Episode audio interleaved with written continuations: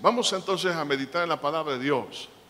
Eh, lo que vamos a hablar en esta hora tiene que ver con algunas actitudes mm, negativas, funestas, que pueden llevar al fracaso a un cristiano. Estamos hablando de una persona con conocimiento de la palabra, expuesto a buenos testimonios, a buena enseñanza, tener todo en bandeja de oro. Sin embargo, puede llevar a perderlo todo sencillamente por no seguir los lineamientos de la palabra de Dios.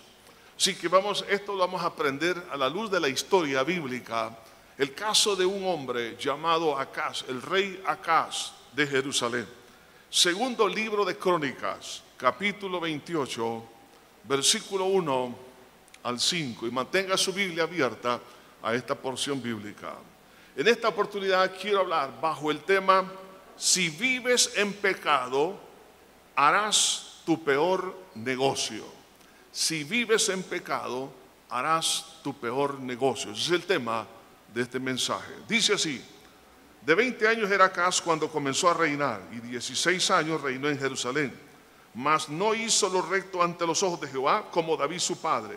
Antes anduvo en los caminos de los reyes de Israel y además hizo imágenes fundidas a los Baales y quemó también incienso en los valles de los hijos de Inom e hizo pasar a sus hijos por fuego conforme a las abominaciones de las naciones que Jehová había arrojado de la presencia de los hijos de Israel. Asimismo sacrificó y quemó incienso en los, en los lugares altos, en los collados y debajo de todo árbol frondoso, por lo cual Jehová su Dios lo entregó en manos del rey de los sirios, los cuales lo derrotaron y le tomaron gran número de prisioneros que llevaron a Damasco. Fue también entregado en manos del rey de Israel, en el cual lo batió con gran mortandad. Señor, te pido una vez más, Señor, que seas tú hablando de nuestra vida. Tú conoces, Señor, la condición de cada uno de tus hijos, el riesgo que en algunos se encuentran a pesar de tener todo en bandeja de oro. Te pido, Señor, que abras el entendimiento por el poder de tu Espíritu Santo y que nos ayudes a ser sabios. En el nombre precioso de Cristo, te pido que me ayudes a poder entregar el mensaje de tu palabra. En Cristo Jesús, mi Señor. Amén y amén. El joven Acaz recibe una herencia en bandeja de oro. En primer lugar, el conocimiento de Dios el buen ejemplo que le dio su padre y su, abuelo. Tuvo una familia, nace en un palacio socioeconómicamente muy estable y a la vez era el líder potencial que había para tomar la rienda de la nación. Y efectivamente, cuando murió su padre, a los 20 años, él tomó el trono. Sin embargo, despreció todo esto porque había en su mente un pensamiento que controlaba todos los demás pensamientos. Y era que él, a pesar de haber recibido instrucción, a pesar de haber tenido buen ejemplo de su padre, y, teniendo también todas las oportunidades de la vida, lo echó a perder porque creyó en una mentira. Y la mentira fue la del pecado. Es lo mismo que pasó con Eva allá en el jardín del Edén.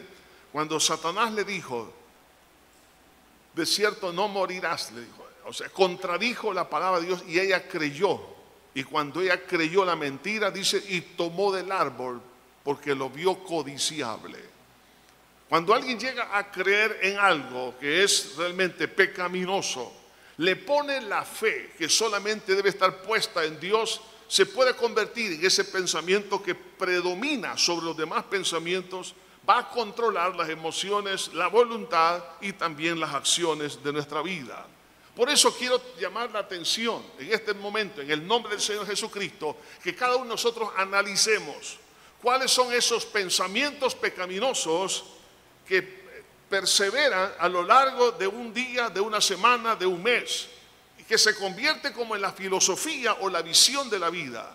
Si eso es pecaminoso, quiero que sepa esto, se puede convertir en un pecado de necedad, de obstinación, que puede llevarlo al fracaso. Y ese fue el caso de este joven. Para eso entonces necesitamos comprender en primer lugar el acondicionamiento por la necedad. La necedad es uno de los pecados que muy pocas veces se menciona, pero es uno de los, es uno de los pecados que realmente se convierte como esos pecados que manipulan a la persona y lo llevan al fracaso. ¿Cómo entonces vino esta programación en la vida de este joven que lo llevó al fracaso? En primer lugar, porque no le importó lo que Dios decía. Él tuvo a papá y a su abuelo que fueron buenos reyes, tuvo la enseñanza. Sin embargo, no le importó lo que Dios decía, porque él tenía una idea totalmente diferente. Y no llegó a discernir realmente la grandeza de Dios porque había un pensamiento que le bloqueaba discernir la grandeza de Dios. Por eso en el Salmo 92, versículo 5 al 6 dice, cuán grandes son tus obras, oh Jehová, muy profundos son tus pensamientos. El hombre necio no sabe y el insensato no entiende. No sabe y no entiende. ¿Por qué? Por la necedad. No comprende la grandeza de Dios, ni tampoco la oportunidad, porque hay un bloqueo a nivel mental. En segundo lugar, ese tipo de pensamiento donde no puede discernir la grandeza, la herencia que tiene en Dios, entonces eso lo puede llevar a la destrucción. Por eso el libro de Proverbios 10:21 dice, los labios del justo apacientan a muchos, mas los necios mueren por falta de entendimiento. Porque no entienden lo que Dios les ha entregado, entonces llevan su vida hacia la muerte la destruyen completamente. Y aquí vemos a un joven, el cual tuvo una tremenda oportunidad, como Dios nos la entrega a todos nosotros, pero le echó a perder. Ahora, quizás usted dice, bueno, a mí no me está pasando eso. Tenga cuidado con el pensamiento, cuidado con lo que pensamos, cuidado con aquello en lo cual estamos nosotros meditando continuamente, porque esto puede servir como un tropiezo en nuestra vida, nuestros propios pensamientos. De ahí que cuando una persona se convierte en una persona necia, no le importan los buenos testimonios del éxito, en este caso, de sus padres. Vemos que este hombre tuvo un buen padre, también tuvo un buen abuelo, los dos fueron buenos reyes. Sin embargo, la necedad no aceptó el buen testimonio. Proverbios 15:5 dice, el necio menosprecia el consejo de su padre. El consejo de su padre se lo modeló, se lo enseñó verbalmente. Sin embargo, no le importó.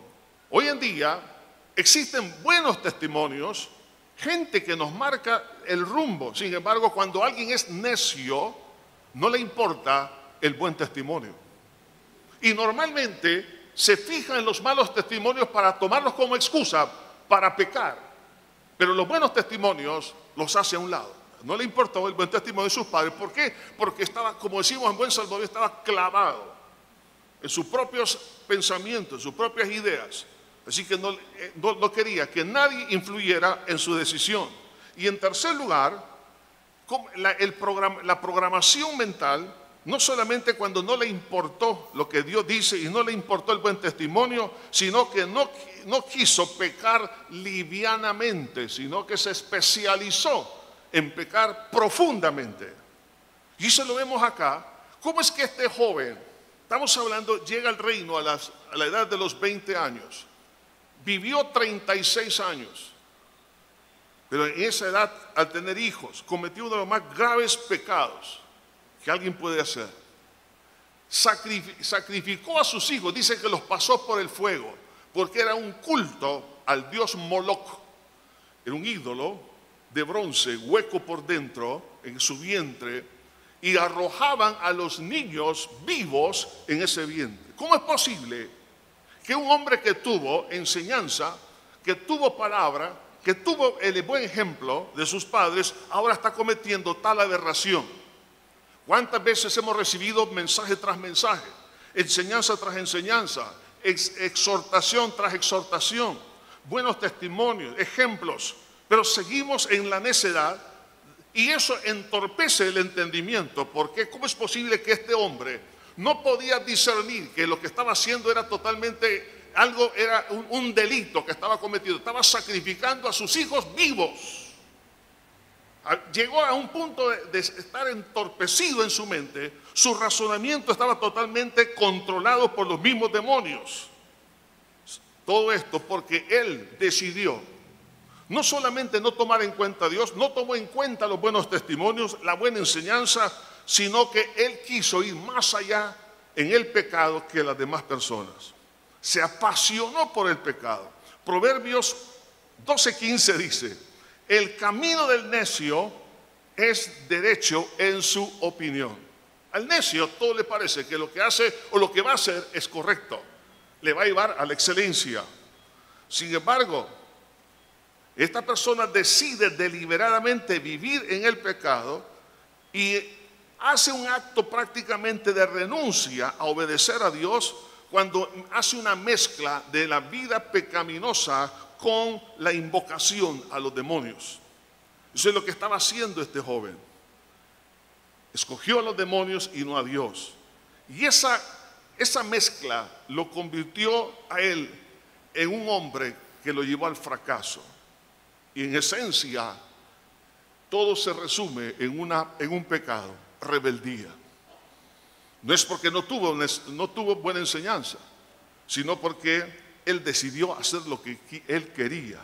La rebeldía es uno de los pecados que con la Biblia lo compara como el pecado de la idolatría. Se lo dijo el profeta Samuel a Saúl. Entonces, si entendemos este, este pecado, donde algunos se están cayendo, estoy hablando a cristianos nacidos de nuevo.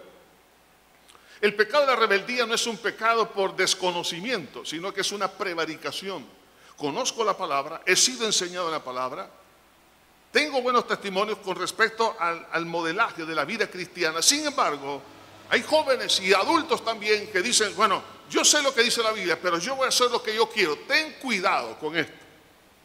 Porque tú no sabes hasta qué punto te va a llevar ese pensamiento. Esto lo lleva entonces, nos lleva a meditar, en segundo lugar, a la derrota para abandonar, por abandonar a Dios. Todo cristiano que abandona a Dios es derrotado. A partir del versículo 5 al 9, encontramos aquí dos enemigos que se levantaron contra Acaz. Los sirios y Israel. ¿Qué significa esto? Los sirios tienen que ver con un ataque externo y los israelitas con un ataque interno. Recuerden que para ese entonces la nación de Israel estaba dividida. La nación del norte, las diez tribus de Israel y, las, dos tribus restantes en el sur, que tenía por capital Jerusalén. Entonces, los del norte atacaron a sus propios hermanos. Entonces estamos hablando de enemigos externos e internos. ¿Quiénes, ¿Quiénes, son los enemigos externos? Que cuando un cristiano abandona el camino de Dios y le cree al pecado de tal manera que está obsesionado por el pecado, anhela el pecado, sueña con el pecado, se ilusiona con el pecado, tiene un castillo en el aire con el pecado, entonces el mundo, es decir, los enemigos externos lo van a atacar. Significa que el pensamiento social va a predominar sobre el pensamiento individual. Una persona va a ser cautiva por lo que los demás piensan los valores o los antivalores del mundo lo van a atacar y va a comenzar a comportarse como los demás. En segundo lugar, otro enemigo externo son los demonios. Entonces los demonios comienzan a atacar. La Biblia dice, y lo dice a la iglesia, no deis lugar al diablo. ¿Cómo se le da lugar al diablo? Pues tocando la, creación del diablo. ¿Y cuál es la creación del diablo? El pecado. El pecado no es una creación de Dios, no es una creación del hombre. El pecado es una creación. En otras palabras, ir en contra de Dios es una creación de Satanás. Tocar el pecado significa creerle a Satanás. Entonces, en ese momento, los demonios comienzan a atacar. Vemos a ir a los sirios que vinieron y atacaron a este rey y a la, a la ciudad de Jerusalén y a Judá. Los estrecharon, pero también Israel los atacó. Entonces tenían dos frentes, externo e interno. Qué triste es cuando alguien está viviendo dos tipos de batalla, externa e interna. ¿Quiénes son esos enemigos internos? tenemos una vieja naturaleza en nosotros, el viejo hombre, que cuando un cristiano se enfoca obstinadamente y sueña con el pecado y practica el pecado, entonces ocurre una sedición, un levantamiento, una rebelión de la naturaleza carnal donde se desatan los instintos naturales y comienzan a controlar y lo llevan a esta persona a cometer los pecados más bajos que puede alguien cometer. Entonces, es ahí donde destruye muchas cosas que Dios nos ha puesto en nuestras manos. Vemos el ataque que vino de, parte de Israel, y usted lo puede leer en todo este capítulo, atacó la gente más cercana al rey. Es decir, atacó la economía, atacó el poder, el trabajo, las amistades, toda la gente en la cual el rey se apoyaba fueron destruidos. En ese sentido también, la persona que vive en estas condiciones va a llegar a un punto de sentirse solo, como sucedió con el hijo pródigo. Lo dejaron los amigos, no había quien le diese de comer. Quería comer aún la comida de los cerdos y nadie le daba. Entonces, ¿qué vemos ahí? Soledad. El que se enfoca en el pecado, tarde o temprano, va a perder el rumbo de su vida. Ahora, Dios como ama a sus hijos, los disciplina. ¿Con qué objetivo? De hacerlos rectificar, que regresen a su, voluntad. Dios permitió estos ataques, tanto externos como internos, para que rectificara. Sin embargo, vemos algo que fue contrario en la vida de este, de este hombre, el rey Acaz, porque había una obstinación tan grande en él que aún la disciplina más dolorosa y frustrante que vino sobre él con el propósito de corregir, no rectificó. Y los enemigos que vinieron a atacarlo, en este caso, por ejemplo, Israel, se llevó cautivo una gran parte de la población. Entonces Dios le dijo y mandó al profeta Obed, que ahí lo puede leer usted en este capítulo, con un mensaje esencial. Yo permití la disciplina, pero no para que tú lo cautives. Así que déjalos ir. Efectivamente eso lo hicieron, porque tuvieron temor de Dios. Quiero que sepa esto, que si Dios permite alguna alguna situación dolorosa es para que nosotros rectifiquemos, pero Dios no quiere que seamos cautivos de Satanás. No quiere que seamos cautivos del pecado. No quiere que caigamos en esa condición. Es que una persona que ha sido lavada con la sangre de Cristo es un hijo de Dios, es un hijo pródigo, pero siempre sigue siendo hijo. Y por ejemplo, en el caso del padre del hijo pródigo, dice, le vio de lejos cuando el hijo venía, es decir, estaba pendiente de él. Dios está pendiente de aquellos hijos o hijas pródigas, porque Dios no quiere que caigamos en semejante, digamos, condición de esclavitud. Por eso Jesús, sabiendo que Pedro iba a pecar, le dijo, yo he rogado por ti para que tu fe no falte. ¿Por qué? Porque si él renunciaba a la fe, iba a caer cautivo como cayó Judas. Por eso que Dios siempre está pendiente de usted y de mí. Bendito sea mi Señor. Si usted está viendo a alguien que se encuentra en una condición de esclavitud, en una condición de hija o de hijo pródigo, quiero que sepa que Dios quiere restaurarlo. Pero Dios no quiere que sea cautivo de los demonios ni del mismo pecado. Si Dios permite alguna disciplina, es para nuestra rectificación. Ahora, lo triste es que cuando alguien ha caído en el pecado de la obstinación, comete algunas reacciones fallidas para defenderse. En lugar de humillarse y pedir perdón y acudir a Dios, hace lo contrario. ¿Qué hizo este rey Acaz? Para defenderse de esos enemigos, entonces pidió ayuda al rey de Asiria, Tiglat-Pileser le pidió ayuda. Sacó los tesoros del templo y de la casa, del palacio, y mucho oro y mucha plata, y se lo envió. ¿Para qué? Para que lo defendiera. Muchas personas, cristianos, en lugar de buscar la ayuda de Dios, buscan la ayuda supuestamente del diablo. Buscan la ayuda humana, pero no la de Dios. Hay algunos que cuando se encuentran en una situación como esta, conociendo la palabra, buscan la ayuda en el campo esotérico, en los amuletos, por ejemplo. Hay cristianos que dicen, bueno, se encuentran en una situación complicada, ¿qué, le, recomiendan? Bueno, mira, este amuleto te va a servir para tu protección, para que tu, negocio te vaya bien.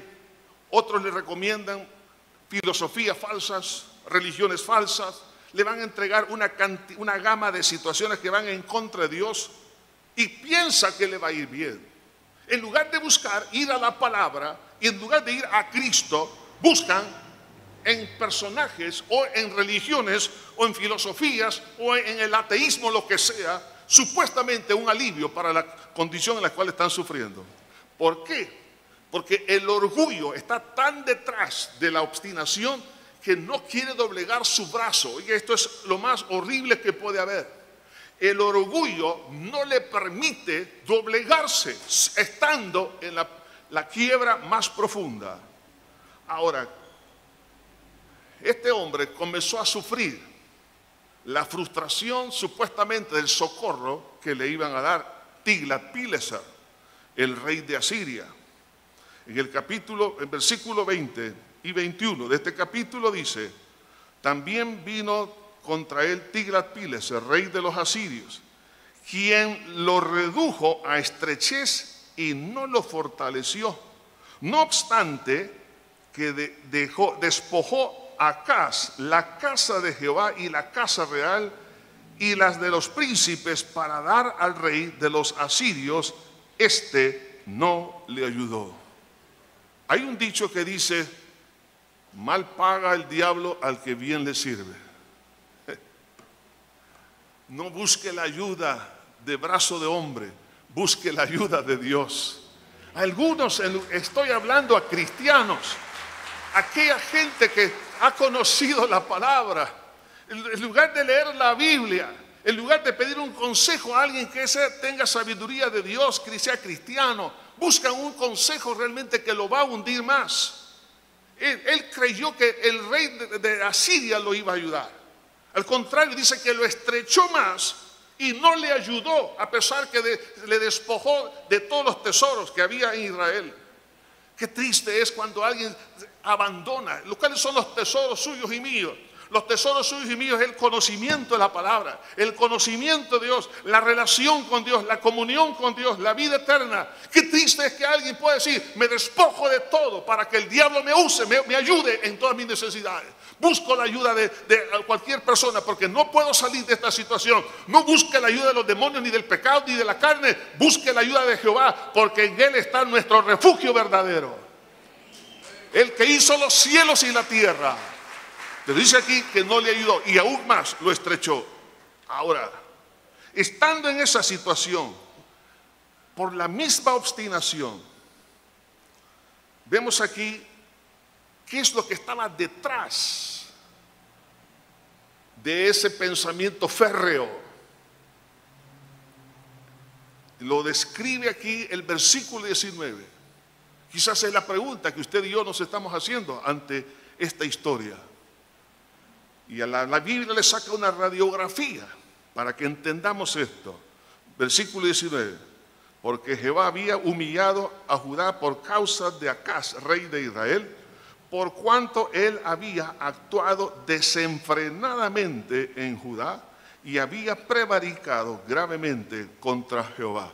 Dos pecados desenfreno y prevaricación. En su idea de que el pecado lo iba a hacer feliz o iba a encontrar el propósito de su vida, llegó a desenfrenarse, no por debilidad, sino por la intención que había en su corazón. Porque creyó tanto en el pecado que dijo, este es el camino y no me voy a dejar convencer por, ni por Dios. Entonces se desenfrenó y no solo eso, sino que prevaricó. Y el pecado de prevaricación es un pecado con conocimiento de causa, no es un pecado de ignorancia. Entonces eso es lo que está pasando con muchos cristianos. Estamos hablando como este hombre que nació en una, en una cuna de oro. Usted y yo nacimos en una cuna de oro también, en el Evangelio de Cristo, ¿sí o no? Es una cuna de oro, de conocimiento, de gracia, de ministración, de la presencia de Dios, la llenura, la unción del Espíritu Santo, la verdad de Cristo, la vida eterna. Todo eso es una belleza, es una, una riqueza. Sin embargo, cuando alguien ha tomado una decisión y dice, no, la verdad que esta es mi, decisión. No quiero que nadie me, prive de esto. Yo creo y voy a hacerlo. Lo voy a lograr, lo voy a lograr. Obstinadamente, una y otra vez. Entonces, automáticamente va a llegar a cometer cosas que nunca pensó llegar a cometer. Se desenfrenó, dice, y no solo eso, sino que premaricó. O sea, que iba en contra de Dios, en rebeldía contra Dios, con una intencionalidad de ofender a Dios. Aún esto lo llevó a, a una condición mucho más crítica, estando en el peor de los momentos de su vida. En el versículo 23 nos relata que como la soberbia lo controló de tal manera que no quiso dar su brazo a torcer. Cuando una persona se está ahogando, ya no tiene ninguna esperanza de salir por su propia fuerza, pide socorro. Pero este hombre prefirió morirse, pero no pedir socorro a Dios. Versículo 23. Porque ofreció sacrificios a los, a los dioses de Damasco que lo habían derrotado y dijo, pues que los dioses de los reyes de Siria le ayudan, yo también ofreceré sacrificios a ellos para que me ayuden. Bien que fueron estos su ruina y la de toda, de todo Israel. Este hombre, en lugar de buscar a Dios, los mismos dioses, es decir, los demonios, la gente instrumentalizada por los demonios, que lo derrotaron dijeron, bueno, si los demonios lo ayudan a ellos, entonces sustituyo a Dios por los demonios que me ayuden a mí. Estamos hablando de algo que es tan irracional, porque él, él estaba en, el peor de los momentos. Y no solo eso, sino que llegó a, a un pecado que muchos no lo quieren ver, que existe, pero existe, es la apostasía.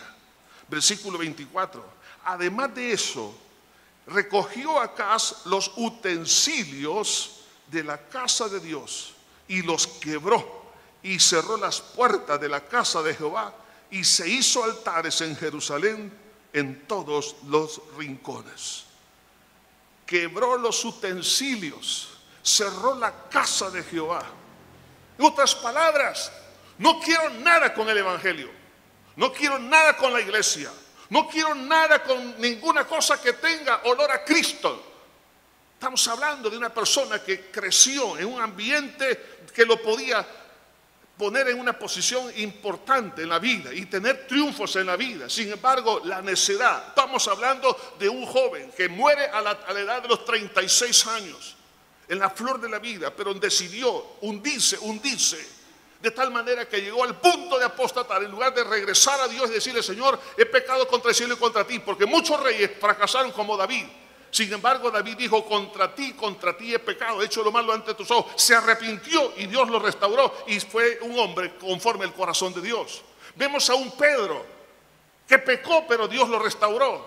Pero en el caso de que alguien ha decidido pecar intencionalmente, porque no quiere soltar el pensamiento que lo ha dominado toda su vida, su sueño que lo ha creído y que en ese caso también ya los espíritus malignos lo han controlado porque él invocó a los demonios. Todo lo que describe, los cultos que hizo, no son cultos sino que a los mismos demonios, como el caso de Judas, llegó a tener una obstinación tanto por el dinero que vendió a Cristo por 30 piezas de plata. Entonces aquí hago un llamado para reflexionar. Esta historia nos sirve como un espejo. Quiero darles entonces algunos consejos. En primer lugar, no abandonemos los testimonios de bendición de nuestros padres. Aquellos que nos enseñaron la palabra, aquellos que en la escuela dominical, en los distintos niveles de estudio de la palabra de Dios, maestros que nos modelaron a Cristo y nos enseñaron de Cristo. No abandonemos la enseñanza. Segundo, no desaprovechemos la herencia que tenemos en Cristo. Es una bandeja de plata, de oro que Dios nos ha puesto. No la desaprovechemos, no echemos a perder. Tercer consejo, no sea necio en creer al pecado como el destino y felicidad de su vida. El destino es suyo y mío y la felicidad no está en el pecado, están en Cristo Jesús. En esta tierra y cuando estemos con el Señor. No creamos que el pecado es el destino de, un hijo, de una hija de Dios. Tercer, cuarto, entiende que hay una enorme diferencia en pecar con debilidad o por debilidad y con intencionalidad. Pedro pecó por frágil, Judas pecó con una intención. Dos pecados, pero con distinto enfoque y propósito. Muchos, en la mayoría de los casos, pecamos por debilidad, pero otros pecan intencionalmente con el propósito de rebelarse contra Dios. En quinto lugar, quinto consejo, si sigues pecando te llevará a creer, creerle al diablo y te someterás a él y comenzarás a hacer cosas que nunca pensaste llegar a cometer. Este hombre dice se desenfrenó no le agarraron los frenos morales de su vida. Y en segundo lugar, prevaricó, llegó a un punto de la apostasía. Estamos hablando de uno de los pecados que la Biblia menciona ya en el Nuevo Testamento, que antes que Cristo venga aparecerá la apostasía. ¿Y cómo comienza todo? Porque hay cristianos que ya se aburrieron de Cristo. Como este joven se aburrió de, la revelación de Dios. Se, se aburren de que escuchan a Cristo en la mañana, en la tarde y en la noche como se cansó el pueblo de Israel del maná. Así se están cansando algunos de la doctrina del Evangelio. Tienen comezón de oír. ¿Por qué comezón de oír? Porque quieren escuchar algo que les abone a su filosofía o a su pensamiento pecaminoso que tienen. Y como nadie, como el Evangelio no le va a probar nada que va en contra de la palabra de Dios, entonces buscan entonces otras cosas. Escuchen bien, amada iglesia de Cristo. Estamos en tiempos sumamente peligrosos. Por eso necesitamos reaccionar a tiempo. ¿Qué verdades podemos aprender entre ellas? Dios nos da oportunidades, pero nosotros decidimos cómo administrarlas. La oportunidad de llegar al reino, enorme oportunidad. Usted y yo también hemos llegado al reino. Estamos en Cristo. Tenemos cosas que Dios nos ha entregado en nuestras manos, nos ha entregado un, ministerio, un servicio. Dios nos ha entregado muchas cosas, dones, talentos, pero yo necesito administrarlas sabiamente. La, mejor administración es hacerlo todo para Dios. En segundo lugar, Dios no da, nos da tiempo para rectificar y no creamos que el pecado no nos alcanzará. 16 años estuvo en el reino. La pregunta es, ¿y por qué Dios no lo cortó antes? La pregunta para usted y para mí es esta, ¿y por qué Dios no nos ha cortado a nosotros? que Dios es amor. Dios nos da tiempo para que rectifiquemos. Dios le dio tiempo a Él. Así que, en tercer lugar, consideremos el éxito de los que nos enseñaron el camino de Dios y dejemos y no dejemos que nuestros pensamientos nos engañen.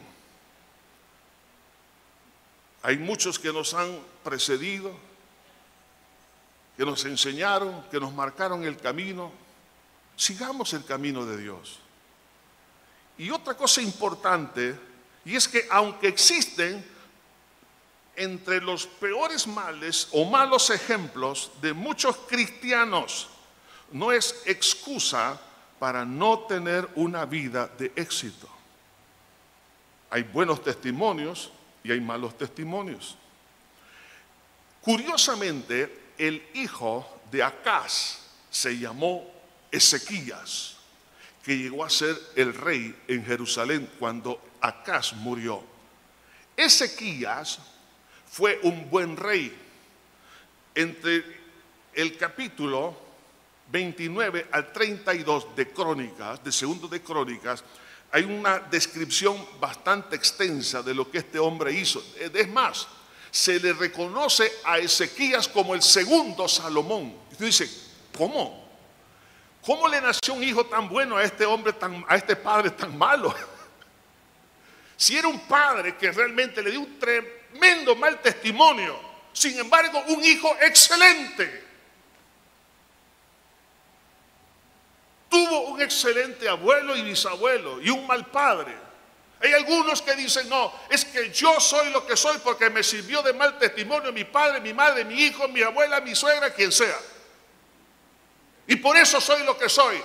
Esa es una excusa. Aunque tengamos los peores malos testimonios de la vida, nuestro testimonio clave se llama Jesucristo, el testigo fiel, dice la Biblia. Y a él tenemos que seguirle. Ezequías decidió obedecer a Dios. Decidió honrar a Dios. El propósito del libro de crónicas, o los dos libros de crónicas, fueron un manual que Dios les entregó a la nación hebrea que regresaba del exilio después de haber estado 70 años en la cautividad para enseñarles el camino del éxito. Y entre ellos está este testimonio para que no lo sigan.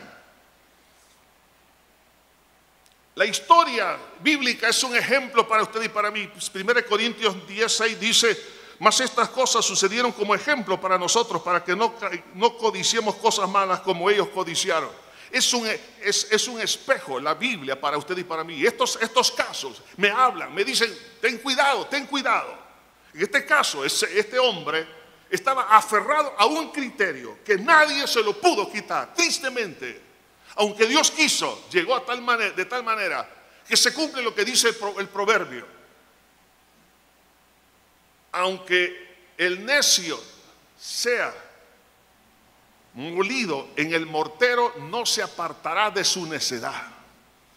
Es que alguien ha llegado a un punto tan lleno de prepotencia y de soberbia y dice, esto nadie me lo va a quitar. Y yo lo voy a seguir.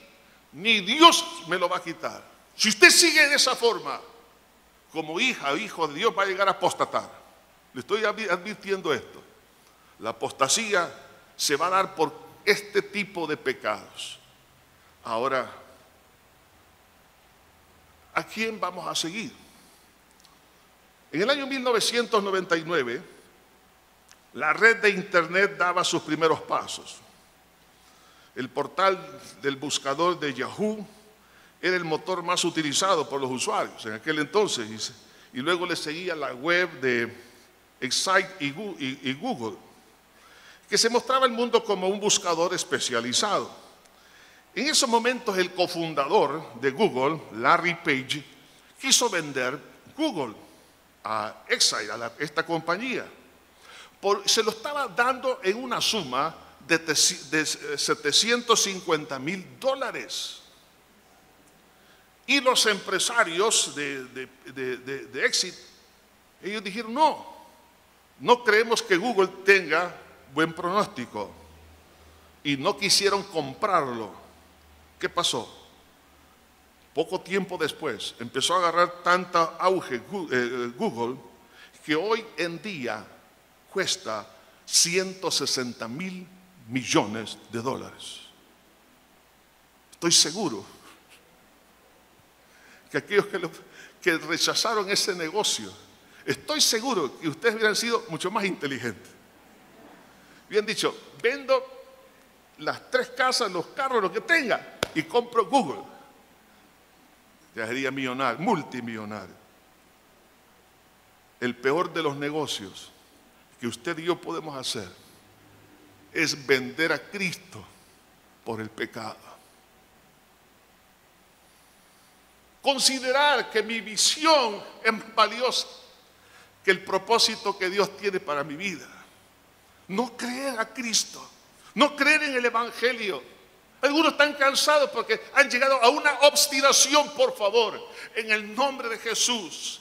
Ese pensamiento obstinado, necio que está ahí, hay que tratarlo ahora, antes que no exista retroceso. Porque algunos pueden llegar al punto de negar a Cristo y olvidarse de Cristo y entonces, como hizo este hombre, quebró los utensilios de la casa de Jehová y cerró la casa de Jehová. En otras palabras, cristianos que no quieren nada con el servicio, no quieren nada con la Biblia, no quieren nada con las cosas de Dios y se olvidan de Dios. Y le va a ocurrir lo que pasó con la mujer de Lot. Y Jesús dijo, acordaos de la mujer de Lot. ¿Por qué? Porque ella tenía por tesoro lo que era Sodoma y Gomorra y perdió lo más por la basura. Seamos sabios. Si vives en pecado, harás tu peor negocio. Señor Jesús, te pedimos en esta hora que tú nos hagas rectificar. El pecado es una basura, Señor. Te pido para gloria de tu nombre que quites todo pensamiento obsesivo, aunque parece ser muy amable, considerado, lleno de ilusiones, pero es lo peor de lo peor, cualquiera que sea el pecado. Señor, tú eres la perla de gran precio. Abre nuestros ojos, abre nuestros ojos, Señor, para que veamos claramente. Por favor, Señor, quita la necedad del corazón de muchos de tus hijos, Señor. Quita esa necedad, esa visión borrosa. Arráncala, Señor. Que no se esté autoconvenciendo, haciendo una especie de autoterapia para anular la conciencia y creer que eso es bueno. Señor, en este día, sé tú ministrando al, corazón de tu pueblo. Ahí donde usted se encuentra, estimado hermano y hermana, pídale perdón a Dios, dígale Señor, perdóname porque yo he tenido pensamientos que se han formado en mi vida como la ilusión, el norte, el rumbo, la brújula de mi vida. Si eso es así, trátelo en este momento, no mañana, no más tarde, ahora. Porque si no lo hace ahora es porque lo está considerando, le está dando valor todavía. Y si usted le da valor, probablemente ya no puede regresar. Este es el momento de tomar la decisión. Diga conmigo entonces, Señor, me arrepiento, Padre, de haber creído esta mentira.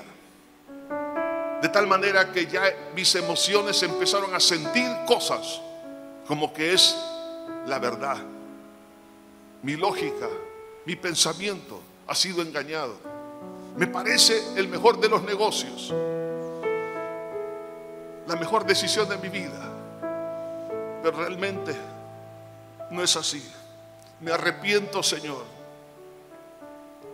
por despreciarte a ti, despreciar el conocimiento de tu palabra, despreciar al Espíritu Santo, despreciar el ministerio, despreciar los dones, los talentos, despreciar el servicio, despreciar todo lo que tú me has dado. Señor, perdóname, perdóname, lávame en tu sangre de este pecado de obstinación. Quita de mi alma, Señor, toda dureza. Y aunque el diablo se oponga, no me importa. Y en el nombre de Jesús de Nazaret, renuncio a todo pecado que me ha ilusionado, que me ha cautivado. Y saco de mi alma, Señor toda obstinación por el poder de tu sangre en la cruz. Perdóname y límpiame, redímeme, Señor, de ese control. Señor, en, este, en esta condición en la cual estoy, tomo la mejor decisión. No me voy a endurecer más, al contrario, me voy a humillar y vengo delante de ti para pedirte perdón.